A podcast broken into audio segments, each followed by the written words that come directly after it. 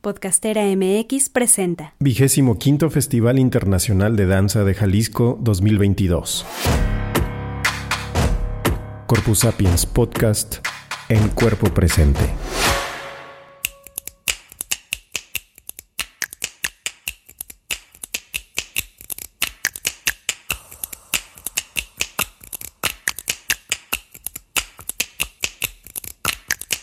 Soy Angélica Íñiguez. Estás escuchando Corpus Sapiens, el podcast que va del cuerpo a la danza. Una producción original de Podcastera MX. Hola, bienvenidas, bienvenidos, bienvenidas a Corpus Sapiens. Este es uno de los episodios especiales que estamos grabando por el Festival Internacional de Danza en Jalisco 2022. Estamos en el edificio Arronis con Aura Arriola y Gipitzi Aldalay. Ellas nos van a contar acerca de los proyectos que trabajaron aquí, Divergente, Laboratorio Coreográfico para No Bailarines e Inmarcesible, Ensayo Coreográfico. Este solo es un pretexto, ya saben, para replicar estas conversaciones. Y primero, bienvenidas, me da gusto que estén aquí. Gracias. Gracias. Me gustaría que platicáramos acerca pues de este tema que cruza a toda la curaduría del festival, que tiene que ver con la presencia del cuerpo en la danza y la dicotomía con la ausencia de los cuerpos. Hay muchos cuerpos que no están en la danza por diversas razones y hay cuerpos desaparecidos también. Y hay un quehacer político, un quehacer artístico inmerso en toda esta realidad, ¿no? De los artistas.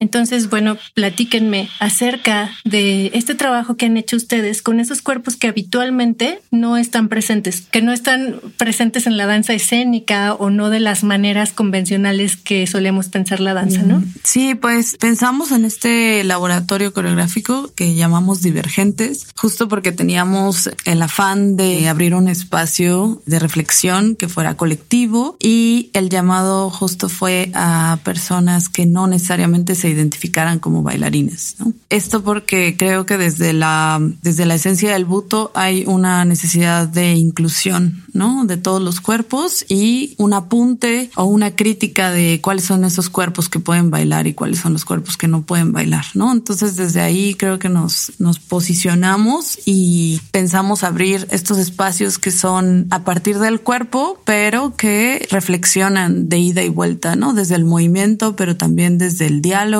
y vamos acompañándonos también nosotras como facilitadoras, vulnerándonos junto a ellas, ¿no? De poner el tema de la divergencia y cuáles son todas esas posibles divergencias, ¿no? Quizá hay unas como mucho más claras. Una persona del, del laboratorio compartía entre las divergencias escogidas y las divergencias que no se eligen, ¿no? Entonces creo que han sido por ahora tres días de este espacio colectivo en donde pudimos compartir a través del cuerpo y a través de la reflexión, el pensamiento, para imaginar otras posibilidades en donde podamos estar en diferencia y en multiplicidad, ¿no? Sin necesidad de tener que encajar. ¿Y qué, qué encontraron en, en, esta diversidad, Pizzi? Pues justo creo que se encuentra un montón de riqueza. ¿No? Es decir, eh, las experiencias que cada persona, que cada cuerpo trae y coloca súper generosamente al espacio, pues es súper enriquecedor, ¿no? Justo al acercarnos o al convocar o tener la apertura en la convocatoria de hacia personas que no se reconocen o no vienen necesariamente de la danza, trae consigo un abanico de posibilidades inmenso, ¿no? Entonces las experiencias que cada una, cada uno, cada una puede compartir vienen a aportar a al laboratorio, así como decía ahora, al proceso de reflexión, pues muchísima materia que nos da, pues nos da para para construir, para imaginar, para habitar espacios posibles, para visibilizar otros. Y creo que justo es ese el llamado que hicimos, ¿no? Y fue súper generoso el compartir de cada uno de los participantes.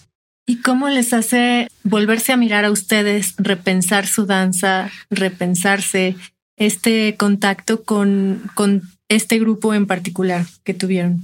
Uh, pues Creo que más bien ya sabíamos o intuíamos que nos, nos ayuda a identificarnos también desde la divergencia, ¿no? Y era algo que compartíamos Y creo que colectivizar esta reflexión nos hace ver lo necesario que es poder escucharnos y poder aceptar y amar quienes somos, ¿no? Y creo que ese es un ejercicio que, que fue muy sanador para, para nosotras mismas, para las personas que nos acompañaron. Creo que realmente son espacios que van más allá de, del arte en realidad, ¿no? O sea, es, es un pretexto, digamos, es, es bailar. Había mucho, sí, como la necesidad de bailar. Un gran deseo, ¿no? Ahí puesto por bailar.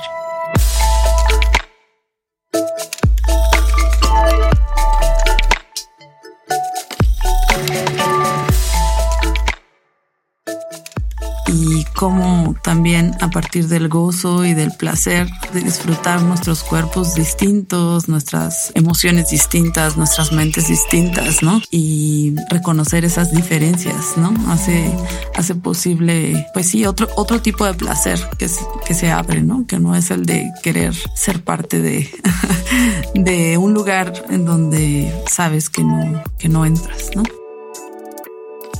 Sí, creo que al mismo tiempo también nos lleva a reflexionar a nosotras en cómo dar un acompañamiento, ¿no? Este eh, Divergentes es el primer eh, laboratorio que, que compartimos, aunque teníamos, o sea, es la, primera apuesta, ¿no? La primera apuesta. Y habíamos hecho en el pasado bastantes ejercicios, ¿no? Similares a esto, es decir, cómo dar acompañamiento a, a la diversidad de cuerpos, cómo valorar la diferencia, pero en este caso con Divergentes nos lleva también a replantearnos en tanto la estructura del laboratorio en las pues las estrategias de acompañamiento que podemos dar en los procesos, en los ejercicios para que justo las personas se encuentren en un lugar seguro, arropado, para que así pueda emerger pues su sensibilidad más profunda, ¿no? Y creo que también ayer reflexionábamos justo ahora yo qué podíamos hacer diferente, qué nos imaginamos, qué podemos eh, proyectar, de qué manera podemos cuidar eh, e incluso como impulsar para que este taller alcance otras profundidades, ¿no? Con la experiencia que acabamos de tener.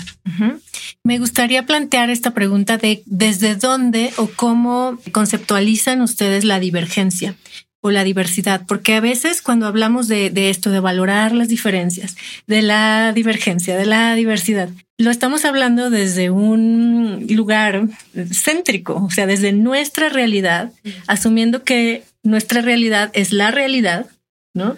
Y que quien esté fuera de esta realidad, entonces descubrimos que también es valioso. ¿Cómo conceptualizan y cómo sobre todo trabajan con este tema, ¿no? Como lo hacen desde el centro, han reflexionado en esto, ¿cómo lo viven? Creo que partimos de un contexto e historia personal y cómo en nuestras propias historias se asoma la divergencia, que quizá eh, creo que en una en un contexto actual la palabra divergencia empezó a tomar un, un lugar, ¿no? Digamos, no, no la trajimos nosotras, sino que empezó a, a abrirse como una posibilidad para no nombrar enfermedad, para no nombrar anormal, para no nombrar marginal, ¿no?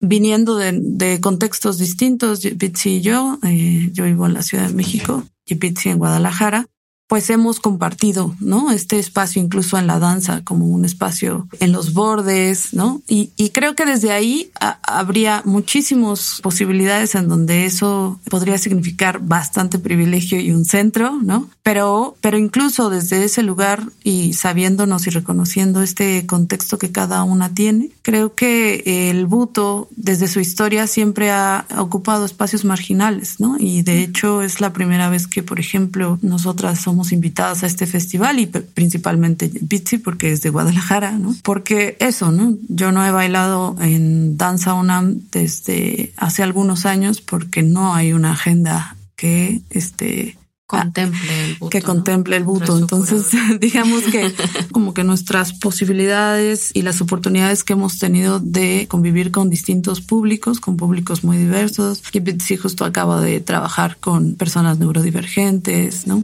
Creo que eso ha llamado, ¿no? En, en diferentes momentos a públicos pues sí, justo que no, que no tenían que ver con, con la danza, ¿no? Y que este espacio, así como lo fue para mí, por ejemplo, que el arte no fue algo dado, sino un lugar que yo trabajé, elegí, ¿no? Eh, digamos, no estaba dado por mi familia o no estaba como facilitado, ¿no? Fue simplemente encontrar la danza como un motivo y una lucha, ¿no? Entonces, bueno, pues desde esos lugares, esos contextos, podemos compartir y abrirnos hacia dar posibilidad a otras personas que se identifiquen. Wow, la danza como lucha sería todo un tema que podríamos abordar. Y el buto, Gipitsi, a ti, ¿cómo te ha llegado? ¿A qué partes de tu vida ha tocado? ¿Y cómo ahora lo comparten?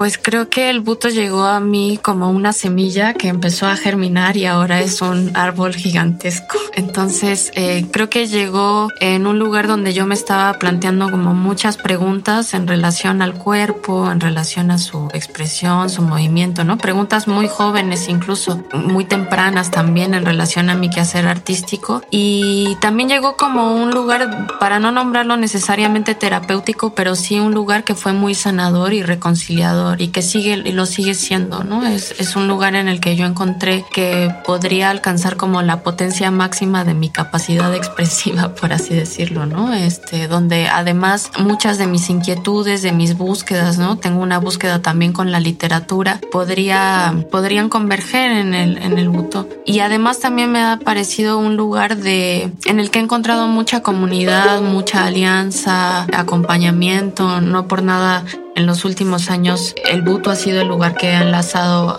entre muchas otras cosas, ¿no? Hay una amistad, hay un cariño, hay un amor, pero el buto ha sido un lugar que nos ha atraído, ¿no? Como un magneto y nos ha hecho poner a reflexionar, a crear talleres, a crear puestas en escena, a crear experiencias. Entonces ha sido como, como la mata que sigue dando en realidad, ¿no? O sea, para, para usar una expresión así, como contundente en ese sentido. Entonces sí aportando y me sigue dando como mucho a qué descubrir, ¿no? Sigue emergiendo cosas que me van eh, potenciando constantemente.